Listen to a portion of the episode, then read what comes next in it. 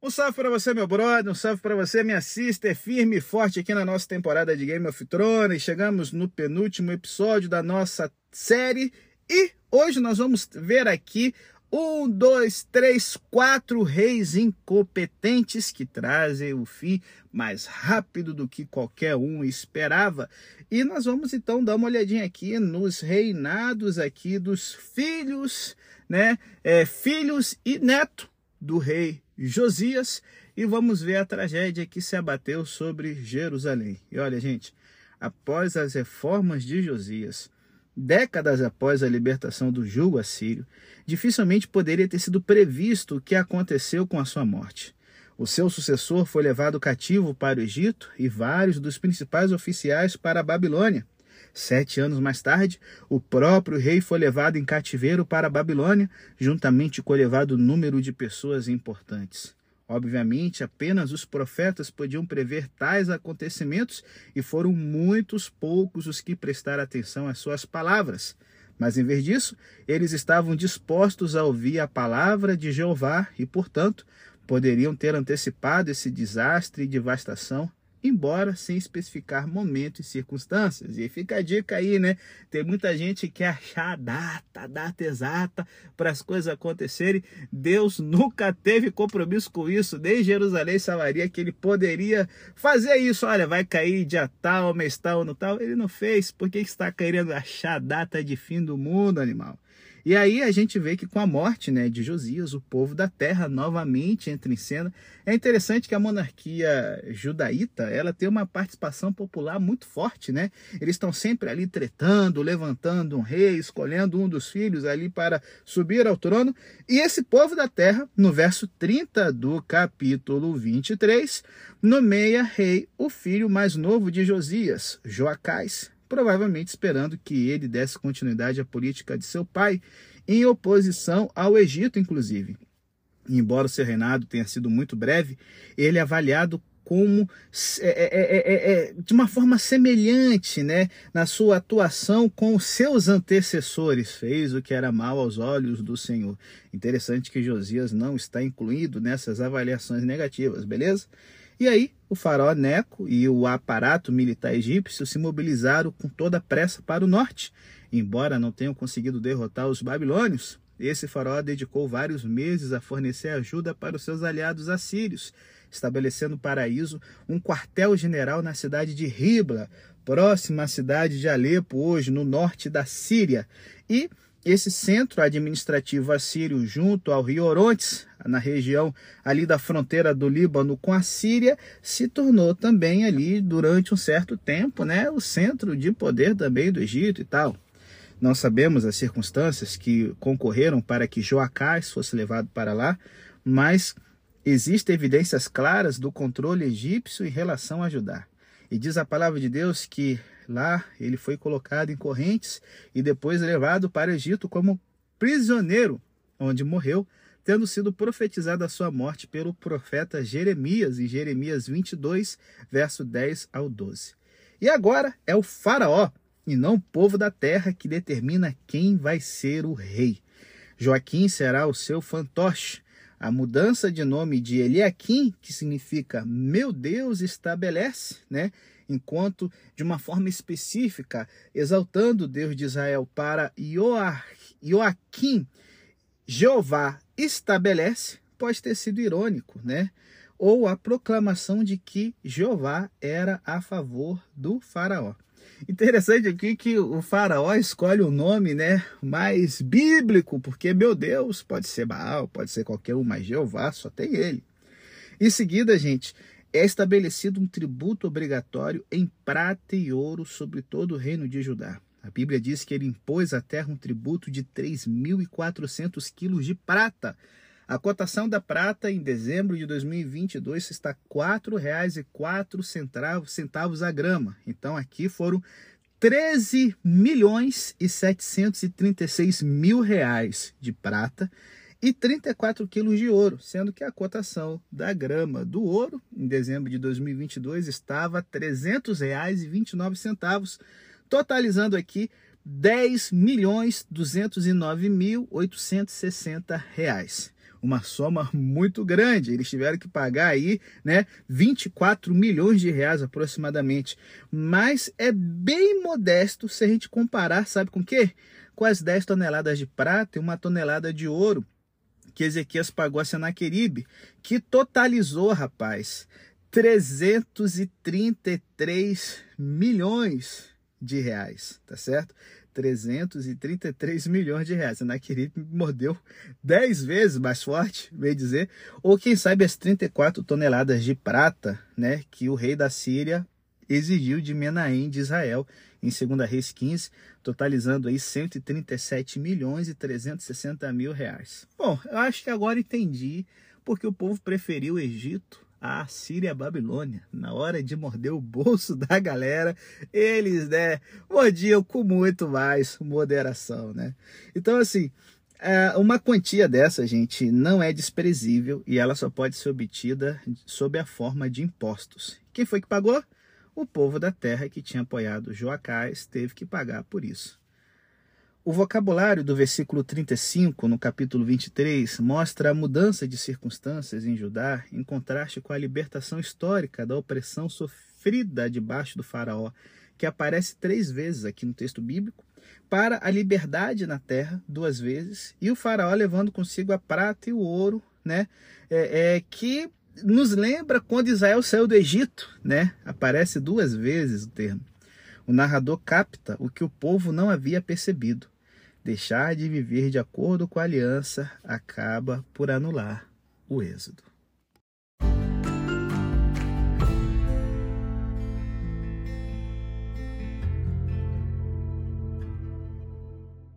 Do capítulo 23, verso 36 até o capítulo 24, verso 7, nós temos um novo player na área, que é Joaquim, que diz aqui o verso 1 do capítulo 24, também fez o que era mal aos olhos do Senhor, conforme os seus pais tinham feito.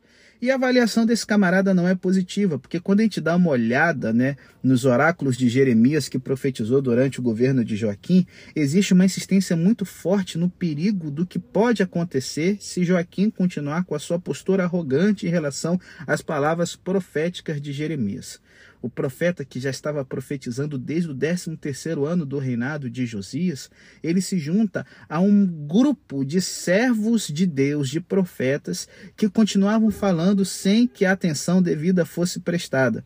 Pelo que o Senhor disse: Vocês têm me causado muita ira, têm me magoado muito, como diz Jeremias 25. E, gente, diante do aparente absurdo de continuar a enumerar as faltas e transgressões do povo, o narrador de reis centra-se agora no turbulento reinado de Joaquim, declarando por isso que o Senhor enviou as tropas de Nabucodonosor de acordo com a sua palavra no capítulo 24, verso 2 e 3. E galera, após quatro anos do reinado de Joaquim, por volta do ano 604 a.C., Nabucodonosor, rei da Babilônia, invadiu Judá e Joaquim passou a ser o seu vassalo. O exército babilônico havia derrotado as tropas egípcias em Carquemis, na Síria, no ano 605 a.C., ou seja, um ano antes, aumentando o, o poderio babilônico de Nabucodonosor, que ao longo dos anos estava construindo o seu império. E agora eles chegam ao sul da Palestina, que era ali o último reino fronteiriço com o Egito, que era ali né, o grande adversário, o grande inimigo de Nabucodonosor. Joaquim permaneceu como rei com base né, na aliança de vassalagem que ele havia feito com Nabucodonosor, mas ele continua esperando que do Egito viesse um apoio para que ele voltasse né, a sair do domínio babilônico, já que ele havia sido nomeado rei pelo faraó. Nessa altura, vários membros do palácio real foram levados cativos à Babilônia, juntamente com os instrumentos e vasos do templo do Senhor. E esses reféns se tornaram candidatos à instrução para futuras missões diplomáticas do Império Babilônico, como Daniel e seus amigos que vão para a Babilônia nessa primeira deportação. Não está claro, por outro lado, se o próprio Joaquim foi forçado a ir à Babilônia ou né, se apenas ele foi ameaçado de ter que ir lá prestar contas diante de Nabucodonosor. No ano 601 a.C., Nabucodonosor teve um choque decisivo com as tropas egípcias voltando para a Babilônia devido às numerosas baixas sofridas. Joaquim então aproveitou a circunstância para se rebelar, sem dúvida apoiado pelo povo. A única ação tomada pode ter sido a de cessar o pagamento do tributo ou recorrer novamente ao Egito em busca de ajuda. Essa iniciativa a gente teve resultados desastrosos. Nabucodonosor encorajou outros povos vassalos, como os sírios, moabitas, amonitas, a assediar e saquearem Judá, enquanto ele reunia novos militares e recuperava forças, organizando no ano 598 um ataque em grande escala. O Egito não tinha força necessária para defender Judá e Nabucodonosor assumiu imediatamente o controle do território que ia do rio do Egito, o Ad El Arish, até o rio Eufrates, como diz o verso 7, lembrando nessa frase aqui a extensão alcançada pelo império criado por Salomão. E, gente, se essa crônica fosse escrita hoje em dia, seria possível imaginar os vários líderes nacionalistas né, e conselheiros políticos falando sobre a iniciativa babilônica como justificável contra um povo vassalo que havia quebrado o que havia sido acordado. Especialmente se esses especialistas estivessem pessoalmente preocupados em, sabe, é, é, é, em mostrar força do superpoder emergente. Permitir que Judá se rebelasse com impunidade poderia encorajar outros povos a fazer o mesmo, dando origem a uma estabilidade na região. E os tratados políticos internacionais tinham que ser respeitados, ora essa. Talvez naquele momento haveria quem se alegraria da fraqueza do Egito, sendo por isso menos provável uma escalada do conflito, com as inevitáveis mortes e destruição que aparecem quando grandes titãs políticos entram em campo de batalha. A preponderância da Babilônia parecia né, ser a garantidora da paz. Bom, é, será que hoje nós temos alguma coisa parecida em que a gente vê um regime, né, uma superpotência, achando que é justo e direito impor sua vontade a terceiros? Hum. Imagine agora o debate interno em Jerusalém. O livro de Jeremias mostra diferentes grupos rivalizando por impor seu critério em relação à política do Estado até o momento da destruição da cidade, a favor do Egito, a favor da Babilônia e pela independência sem ter o apoio de nenhum dos dois poderes. Pode-se dizer que isso é diferente das diferentes posições em conflito hoje em dia, né, em situações difíceis, né, mediatizadas também e, e, e sabe carregando uma boa dose de interesses pessoais, geopolítica e ideologia. É, eu acho que para a gente faz tem muita analogia aí para a gente poder entender o que está acontecendo nesse período.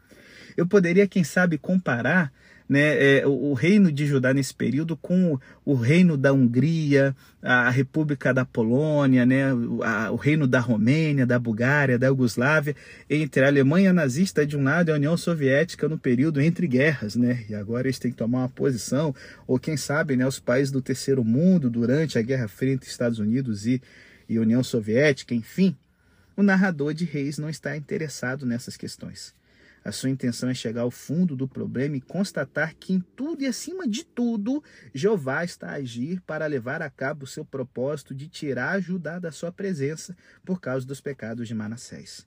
Mais uma vez, o fato de Manassés ter derramado sangue inocente é citado como sendo o motivo do exílio. As relações internacionais não podem ser separadas de uma política global, eu sei, só que Lembre-se, o caso conclusivo é devidamente reforçado. O pecado do povo é a causa da desgraça nacional. E olha, quando a gente lembra que em 1 Reis 8, Salomão havia orado para que Deus perdoasse Israel quando pecasse, a mensagem agora é que Jeová não está disposto a perdoar o seu povo.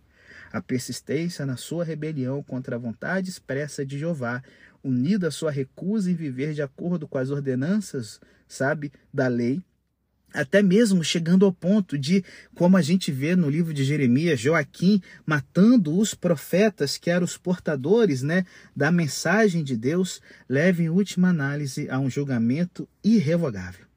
Ainda assim, a própria declaração deixa uma lacuna de esperança em relação ao exílio e mesmo além.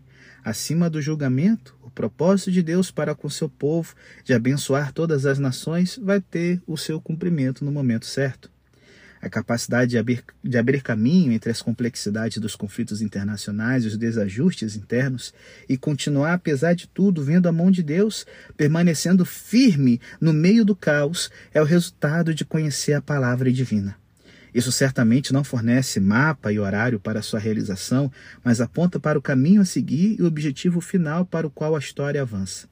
Da mesma forma, gente, os primeiros cristãos tinham sido avisados por Jesus para esperar a destruição de Jerusalém pelos romanos, enquanto o livro do Apocalipse revelava a soberania definitiva de Deus no cumprimento final do seu propósito, apesar do poder militar e econômico de Roma. Ao longo dos séculos, os cristãos voltaram uma e outra vez a esses trechos da Bíblia, tentando encontrar datas e equivalências em eventos contemporâneos. A interpretação de eventos específicos como um juízo de Deus está, no entanto, exposta a diferentes perigos, né? Como as palavras de Cristo recolhidas em Lucas 13, 2, são muito relevantes nesse sentido. Com demasiada frequência, acontece que nós esquecemos o verdadeiro propósito do material profético exortar, perseverar num testemunho fiel, mesmo em meio a conflitos e dificuldades, juntamente com vários avisos sobre as consequências de não manter essa fidelidade. Em consequência lógica, haverão guerras e rumores de guerras, e o mal vai se multiplicar e o amor de muitos vai se esfriar, mas mesmo assim, aquele que perseverar até o fim, esse será salvo. E esse evangelho do reino será pregado em todo o mundo para testemunha todas as nações, e então virá o fim. A apresentação firme por parte do narrador de reis do mandato de Deus para a obediência em todas as nações é acompanhada do lembrete de que uma apostasia contínua e as justiças resultantes serão inevitáveis até a volta de Jesus. Mas, infelizmente, tudo que está ruim pode piorar. Não nos são dados aqui detalhes do texto bíblico sobre a morte de Joaquim no tempo em que as tropas de Nabucodonosor avançam imparáveis. À luz da profecia de Jeremias 22, 19, que diz que ele receberia a sepultura sem cerimônia de Estado, uma sepultura digna de um burro, é bem possível que um grupo favorável à Babilônia tenha jogado seu cadáver em um campo aberto nos arredores da cidade, sem que ninguém se lamentasse por esse rei carniça. Tendo em vista a idade que ele tinha, 36 anos, o assassinato é uma possibilidade. E seu filho Joaquim, de 18 anos, assumiu o trono, tendo que enfrentar uma crise que reduziu seu reinado para apenas três meses. Embora o narrador ainda se refira a ele como Rei Joaquim 37 anos depois, já no exílio, como vemos no capítulo 25, verso 27. Jerusalém estava sitiada pelas tropas babilônicas e Nabucodonosor estava presente em pessoa, como diz o verso 11. A informação que ele próprio dá a esse respeito é que a rendição de Jerusalém aconteceu no dia 16 de março de 597 a.C., datação incomum em fontes não bíblicas relativas à história de Israel. Joaquim e toda a sua corte se renderam, como diz a crônica babilônica. E também, como diz aqui a palavra de Deus. É muito provável que essa rendição salvasse vidas. Flávio Josefo fala que o rei e a corte se entregaram para que a cidade não fosse destruída, e como resultado, eles não foram executados. Um vassalo rebelde tem que pagar por isso. Então Nabucodonosor não só toma conta de todos os tesouros da, causa, da casa do Senhor e os tesouros da casa real, como os outros invasores tinham feito, né? mas também quebrou em pedaços todos os utensílios de ouro que Salomão, rei de Israel, tinha feito para o templo de Jeová. Séculos antes, o egípcio Sisaque tinha levado os escudos de ouro feitos por Salomão, mas Nabucodonosor foi ainda mais é, é, é, exaustivo em seu saque como bem indica a palavra hebraica kisses, que significa desmantelar, retirar no original, algo em que não deixou um metalzinho sequer. Mas, para evitar que essa expoliação do templo fosse interpretada como sinal da impotência de Jeová, e pouco é, é, é, mais do que outro caso semelhante aos muitos já ocorridos no curso da história por parte de exércitos vitoriosos, o narrador reafirma que tudo tinha acontecido conforme anunciado pelo Senhor em palavra profética de Isaías a Ezequias, no meio do caos que acompanha a, a, a, a prisão né, desse rei da linhagem de Davi, e sendo o templo mero objeto de pilhagem, Jeová ainda está no controle quando ele fala, o que ele fala acontece. E a fim de evitar uma possível rebelião do povo israelita, Nabucodonosor então despoja a comunidade de todos os seus líderes e artesãos qualificados, levando-os para o exílio na Babilônia. Essa palavra audível, né, no verso 14, a ênfase é até obtida pela repetição. A gente nota é, o, o detalhe no número e composição das pessoas enviadas para o exílio, dado de uma forma diferente do que em outros lugares da Bíblia. O verso 14 tem a ver com a transferência do pessoal militar de Jerusalém, enquanto que os versos 15 e 16 partem para uma base mais ampla. O vocabulário é variado e as imagens que o narrador aplica sublinham a magnitude do que aconteceu. Assim como o ouro com que Salomão havia adotado o templo para a honra de Jeová no meio das nações é levado embora, Agora é arrebatado não só o ouro, mas também a elite da nação por um governante estrangeiro, ocorrendo, entre outras coisas, uma mudança a nível humano. Assim como as pessoas costumavam ir ao templo de todas as partes do mundo para a corte de Salomão, acontece que todos os dignitários notáveis de Jerusalém são forçados a sair da cidade para outras cortes espalhadas pelo mundo. Os artesãos acima mencionados, apenas em conexão com o templo, foram deportados, beneficiando as finanças babilônicas. Segundo os versos 13 ao 16, os únicos que ficaram, o remanescente, foram as pessoas mais pobres em hebraico dalá, ou seja, os menos importantes e as pessoas mais insignificantes, e por isso mesmo desprovidos de força e poder. Assim, o menos, os menos importantes da nação teriam passado a ser a grande maioria da população de Judá, enquanto o povo no exílio contaria em seu seio com as estruturas próprias de poder e liderança e todo o pessoal qualificado, a elite e a inteligência da nação. Todos igualmente sofrem as consequências da má gestão e comportamento ímpio dos seus ex e seus dignitários.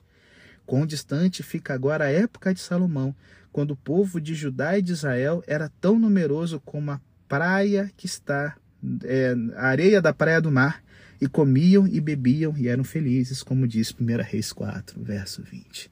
Mas tem como ficar pior? Ah, com certeza tem.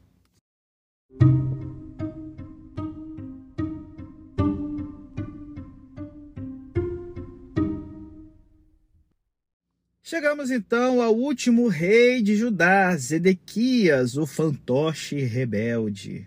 É, rapaz, uma vez preso, Joaquim, Nabucodonosor coloca o seu tio Matanias em seu lugar como rei vassalo. Talvez ele fosse um pouco mais velho do que o seu sobrinho, mas certamente nem mais sábio nem mais obediente a Jeová.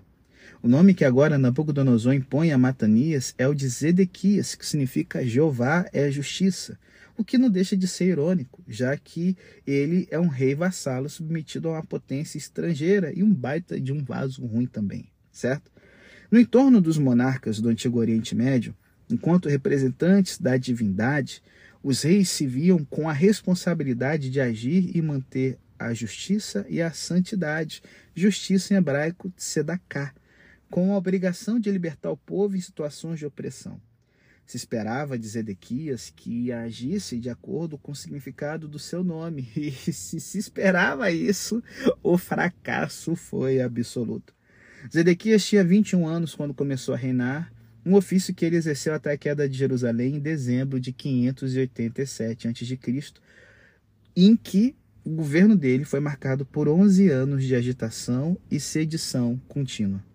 Embora o profeta historiador de reis deixe de lado os eventos do reinado de Zedequias, os incidentes históricos do seu reinado e seu caráter podem ser delineados através dos livros de Jeremias e Ezequiel.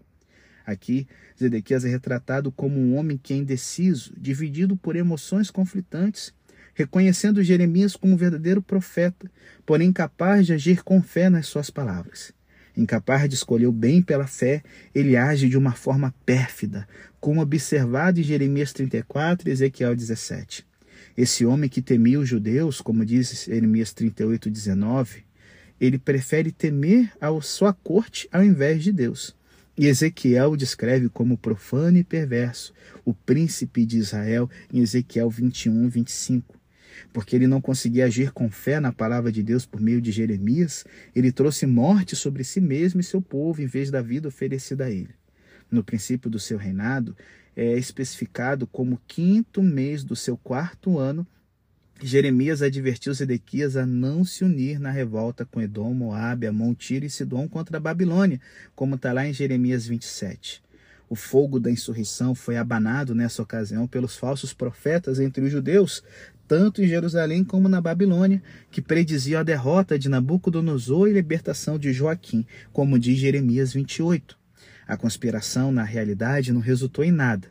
Possivelmente, porém, foram essas atividades que o colocaram sob suspeita e tornou necessária sua visita à Babilônia em 593 a.C., que pode estar associada também com a história da imagem de ouro que Nabucodonosor manda erguer, chamando todos os seus oficiais e vassalos para prestarem um juramento de obediência. Interessante que enquanto os três amigos de Daniel permanecem fiéis, Zedequias e sua corte estão se prostrando diante da imagem de ouro. Bom, além de alguns dados pertinentes à instituição da monarquia, né, o narrador não acrescenta mais nada em relação a Zedequias, exceto aquelas referências muito breves. Fez o mal aos olhos do Senhor, uma comparação específica com Joaquim poderia ser a razão até da sua rebelião. Fala-se também que ele rebelou-se contra o rei da Babilônia, e mais tarde o relato centra-se agora quase exclusivamente nos acontecimentos que acompanharam a queda definitiva de Jerusalém e a sorte que o templo e o povo infelizmente tiveram que sofrer. Um vacilão, covarde, com uma corte incompetente e favorável ao Egito. É um rei que parece favorável a Jeremias, mas mesmo assim fica prestando atenção a falsos profetas que anunciam uma paz, uma paz, né, falsa, né, falhando com isso na tarefa de colocar em prática a palavra de Jeová. Esse também foi um período em que ocorreu grande parte da profecia de Ezequiel, que teve no exílio a terrível visão de uma idolatria abominável e de grande violência desencadeada em Jerusalém.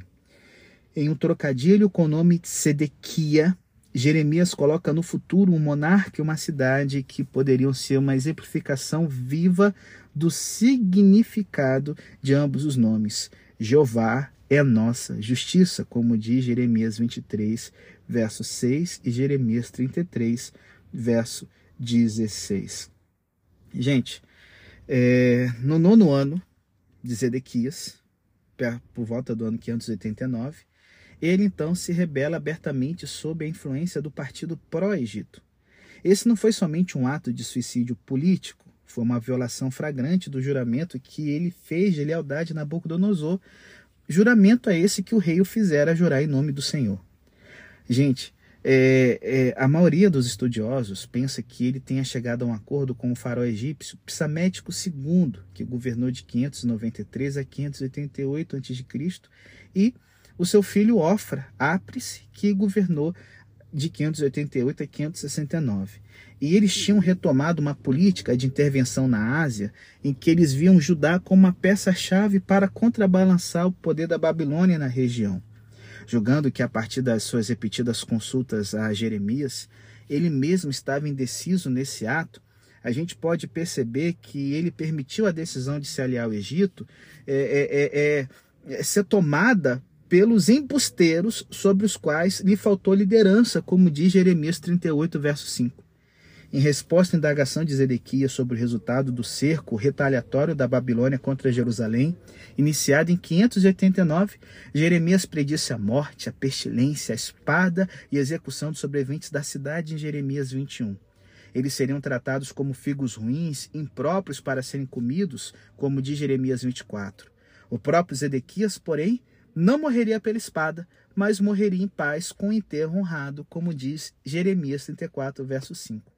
E aí, nesse momento de cerco, o exército egípcio avança no verão de 588 a.C., forçando os babilônicos a suspenderem temporariamente o cerco a Jerusalém.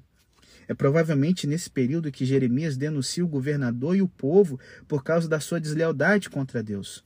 Durante o cerco, o rei Zedequias fez uma aliança com todas as pessoas de Jerusalém para que todos libertassem seus escravos hebreus, tanto homens quanto mulheres. Mas quando os babilônios se retiraram da cidade para se encontrarem com o exército egípcio, aqueles que tinham libertado seus escravos foram lá e novamente escravizaram as pessoas, como diz Jeremias 34. Realmente, essa galera tem que tomar na cabeça. Pensa uma galera ruim, cara. Meu Deus. Nessa mesma ocasião, faltando habilidade de liderança decisiva, Zedequias permitiu os príncipes baterem Jeremias e o aprisionarem na casa de Jonatas, o secretário, que havia sido transformada numa prisão, como diz Jeremias 37. Diante do apelo de Jeremias, porém, Zedequias o transportou ao átrio da guarda. Mas, novamente, Zedequias parece impotente e resoluto por ter permitido aos príncipes lançarem Jeremias na cisterna de Malquias, filho do rei, como diz Jeremias 38. É, bom, dessa vez, diante do apelo de Ebed-Meleque, que não era judeu, Zedequias transporta Jeremias novamente ao átrio da guarda, fazendo com que ele permaneça lá até o fim da cidade. No verão seguinte, julho de 587 a.C., os babilônicos, os babilônios romperam o muro e entraram em Jerusalém. Por essa ocasião, a provisão de comida estava esgotada, como diz Jeremias 37, 21. Zedequias, com seus homens de guerra, fugiram da cidade de noite para atravessar o rio Jordão, quem sabe tentando imitar Davi e estabelecer em Manaim uma resistência. Os babilônios alcançaram Zedequias, cujo exército havia se separado, deixando-o sozinho. Ele foi trazido perante Nabucodonosor no seu quartel-general em Ribla, na Síria Central. Não foi demonstrada nenhuma misericórdia para com ele. Seus filhos foram mortos diante dos seus próprios olhos, provavelmente crianças pequenas pela idade que ele tinha. E ele mesmo foi cegado, preso em grilhões e levado à Babilônia. As profecias de Jeremias, predizendo a morte caso lhe faltasse fé para agir resolutamente segundo a palavra do profeta de Deus, foram cumpridas. Mais uma vez, a intervenção de Deus é um fato verdadeiro. Com os olhos da fé, iluminados pela longa história do sucessivo cumprimento de todas suas promessas, o escritor direciona a atenção de ouvintes e leitores, tanto então como agora, para a soberania divina com uma única certeza em meio a conflitos e a insegurança.